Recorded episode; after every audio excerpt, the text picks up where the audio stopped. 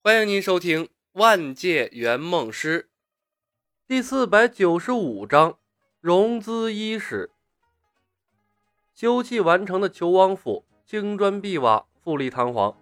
当初破败的门匾摘了下去，换成了徐府。双茶巷外，好事的百姓把街道围得水泄不通，一个个对着求王府的大门指指点点，议论纷纷，猜测几个妖怪又要搞什么大事。白蛇报恩的事情发生以来，钱塘县百姓的业余生活突然变得丰富多彩起来，每一天都有新鲜事儿发生。求王府外停放着一排轿子，轿夫们或守着轿子，或者坐在早已搭建好的凉棚下，端着大碗茶谈天说地。此时，一道红色的横幅挂在了大门头上，上书几个大字。钱塘县白蛇报恩项目招商引资推进大会，衙役往来维衙役往来维持秩序，一片热闹的景象。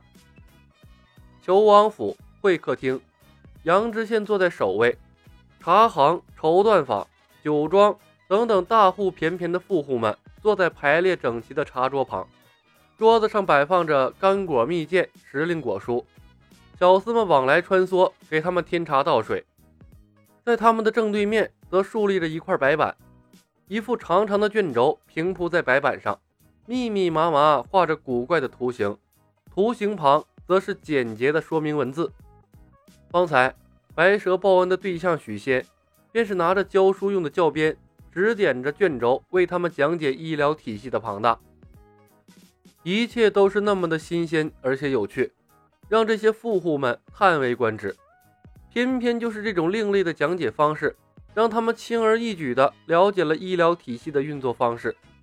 不得不说，这是一项伟大的创举。很难想象，这一套直观的说明方式竟是妖怪搞出来的。此时，白板前讲解说明的换成了那个叫胡晓彤的妖女。我知道各位对医疗体系的未来还有顾虑，怕我们突然跑路了。医疗体系没人能做得出来，最后大家的钱打了水漂。毕竟我们是妖怪，高来高去，来无影去无踪。真要是跑了，你们也没办法。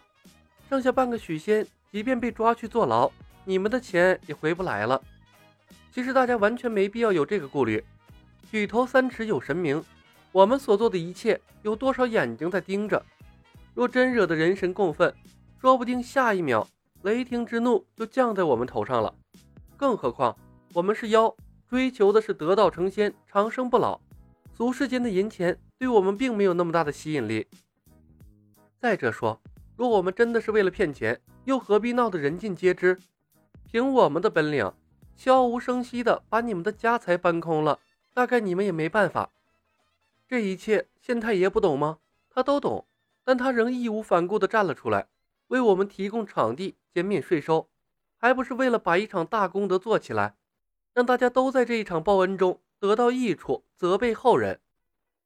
医疗体系的前期收益会有些缓慢，但我们为了保证股东的权益，前期还会开发一些其他产业来为医疗体系补血。比如大家手里的肥皂，比市场上现在流通的肥皂洁净效果更好，而且精致透明，有美白润肤的效果。最关键的一点是，我们可以保证它的造价比场上现有的肥皂低廉。当这款肥皂投入市场，资金回笼速度一定非常快。大家不用担心没有市场，因为蛇妖报恩的热度已经起来了。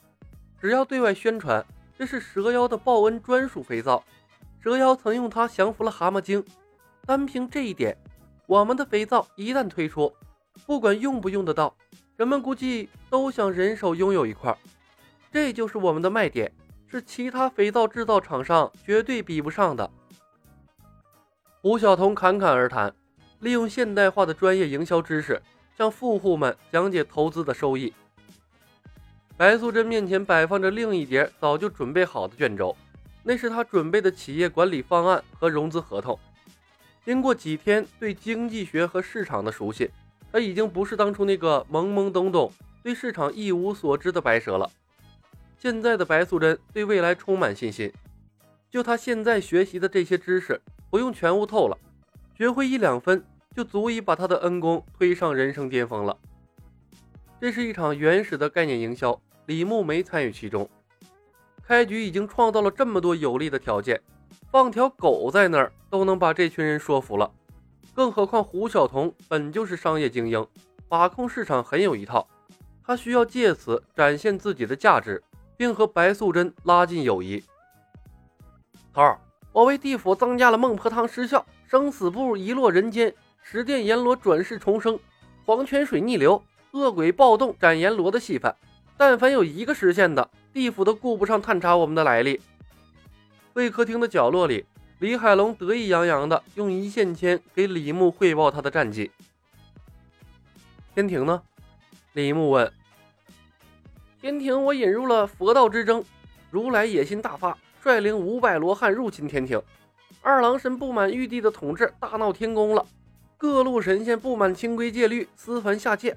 但只要进入凡间，便会消了法力，沦为凡人。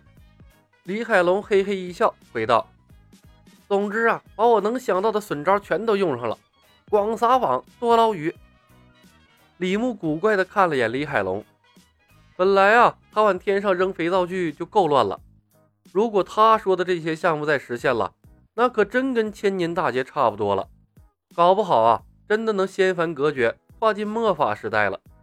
似乎历史上宋代以后，各路神仙好像真的就销声匿迹了。难不成也有一个圆梦师大锤法罗断了仙凡之路？开拓思路，下次可以引入外星文明入侵天庭的故事。二十八星宿大战歼星舰，一定很有意思。李牧唯恐天下不乱的提点道：“大锤法罗的几率太低了，他不得不为李海龙增加些筹码。死道友，不死贫道，让神仙们忙起来，总比神仙们忙着追杀他们要好。”他们几个小脆皮，经不起天上的大佬们一巴掌呼的。头儿，咱们什么时候把神仙招来，提升些功力啊？李海龙道：“这么多天了，一点动静都没有。我估摸着靠大锤法罗来提升资质是够呛了。昨天吹完之后，我这心里呀就毛毛的，好像要出什么事儿一样。哎，不给自己长点本事，总觉得小命拿捏在别人手里。”胡姑娘、白姑娘，你们说的很清楚，我们也能听明白。正如你们所说，把钱投里面稳赚不赔。若你们是人，我二话不说，钱拿了，全部身家都没问题。但在商言商，咱们总要把丑话说到前面。你们终究是妖怪，人妖不两立。你们说遵循本心，报恩之前不会离开，但凡事总有意外。若有高人看不惯你们的行径，出手把你们除掉呢？那时我们该怎么办？胡晓彤一下子卡壳了，白素贞皱了下眉头，也不知该如何应对了。两人不约而同的把目光投向了李牧。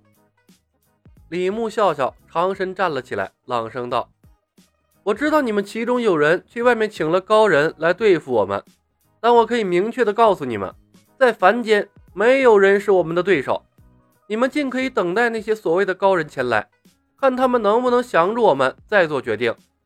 对我们有信心的，可以提前签合约投资了。白姐姐，咱们制定的条款怎么说的来着？我记得是越早签约，享受的福利越多，对吧？